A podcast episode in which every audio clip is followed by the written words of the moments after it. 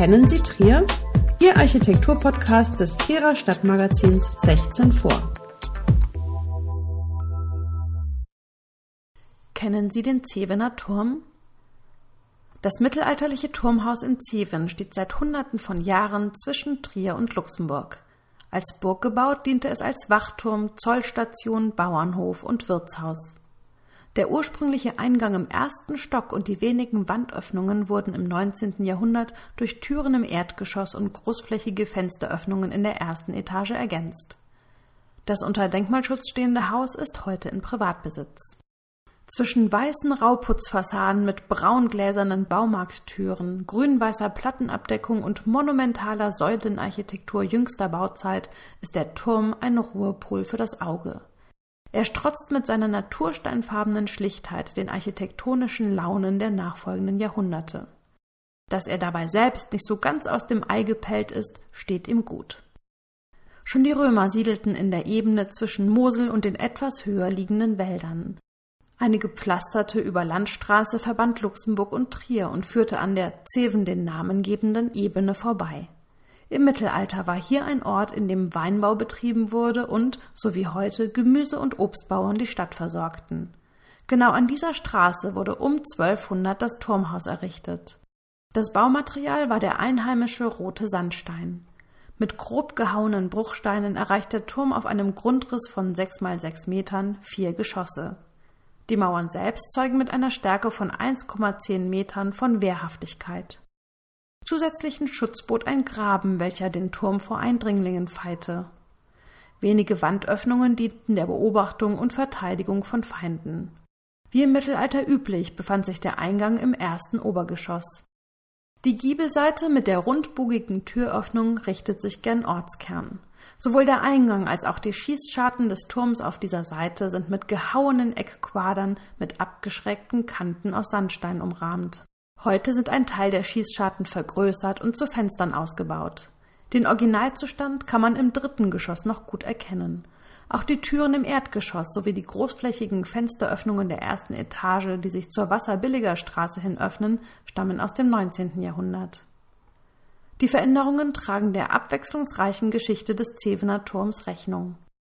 Der Rheinische Verein für Denkmalpflege und Heimatschutz berichtete 1954, dass der Turm die einfachste Form einer Wasserburg darstelle, womit er sowohl Wohn- als auch Wehrzweck in einem Gebäude vereinte.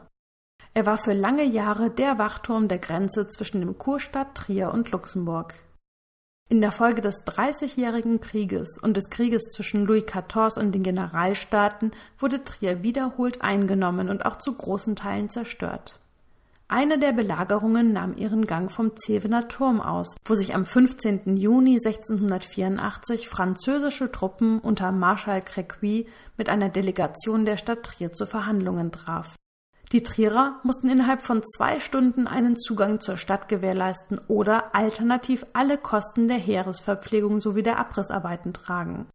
Créqui blieb einen Monat in der Stadt, riss Türme ab, schleifte die Festungsbauten und füllte alle Stadtgräben auf infolgedessen sich die Stadt nicht mehr sichern konnte.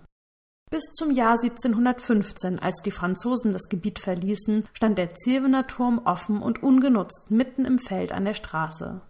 Erst dann wurde er repariert und bekam eine neue Funktion. Genau wie der zweite mittelalterliche Turm in Zeven-Oberkirch, der nicht erhalten ist, diente er als Zollstelle. Zusammen mit Ackerland wurde er als Lehen an Franziskus Neuhäuser vergeben, der den Turm aus eigenen Mitteln instand setzte. Nach dessen Tod kaufte dessen Frau Magdalena ein weiteres am Turm liegendes Grundstück an, um hier unter anderem einen Viehstall anzubauen. 1794 marschierten nochmals Franzosen ein. Die Revolutionstruppen schlossen die Zollstation, da sowohl Luxemburg als auch das Rheinland als französische Departements administrativ territorial neu geordnet wurden. Im Zuge der Auflösung des Kircheneigentums und des Kurstaates wurde der Turm 1804 mit den dazugehörigen Nebenbauten und Ländereien verkauft und wechselte mehrere Male den Besitzer. Er wurde als Wohnhaus und auch als Wirtschaft genutzt. 1936 wurde er in der Liste der Kunstdenkmäler der Rheinprovinz im Landkreis Trier besonders erwähnt. Wenige Jahre vorher hatten Denkmalpfleger den Turm ausgemessen, Zeichnungen hergestellt und ihn fotografisch dokumentiert. Ein Granateinschlag im Frühjahr 1945 zertrümmerte das Dach. Zehn Jahre lang war der Turm Wind und Wetter ungeschützt ausgesetzt, bis er endlich ein neues Dach erhielt. In dem wiederhergestellten Anbau aus dem 19. Jahrhundert lebt heute eine Familie, die sich der Geschichte und Bedeutung des Turms bewusst ist und dafür sorgt, dass die Substanz erhalten bleibt, als Zeichen der Geschichte der Großregion. Alle Architekturgeschichten zum Hören finden Sie unter www.architektur-podcast.de.